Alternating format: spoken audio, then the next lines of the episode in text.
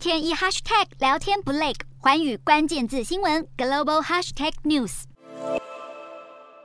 美国参众两院在七月底通过晶片法案后，白宫表示，美国总统拜登将会在九号正式签署完成立法。美国政府将挹注大约五百二十亿美元的补贴，用来研究以及在美国生产半导体。除了要缓解晶片短缺问题，更重要的是要对抗中国半导体产业崛起。美国晶片法案虽然给补助，但也规定拿美国经费的业者长达十年不得扩展或升级在中国的生产能力。传出南韩三星电子和 SK 海力士已经开始重新评估在中国的局。南韩有官员表示，久而久之，南韩恐怕不得不放弃好几项在中国晶片制造的投资案。如果中国不高兴，就得找美国商量。此外，美国据传打算对中国再祭出新的出口限制措施，除了扩大对中国取得晶片制造设备的限制，还将禁止晶片设计软体出口至中国，目的是要阻止把这类设计软体卖给追求 AI 应用的中国公司。至于美欧晶片股已经反弹，亚洲晶片股可能会跟上吗？外媒指出，由于全球最大晶圆代工大厂台积电已经预警缩减扩张的支出，减少支出的规模多达原定计划的百分之九。如此一来，亚洲地区供应商将会受到影响，因此亚洲晶片股要追赶差距可能不容易。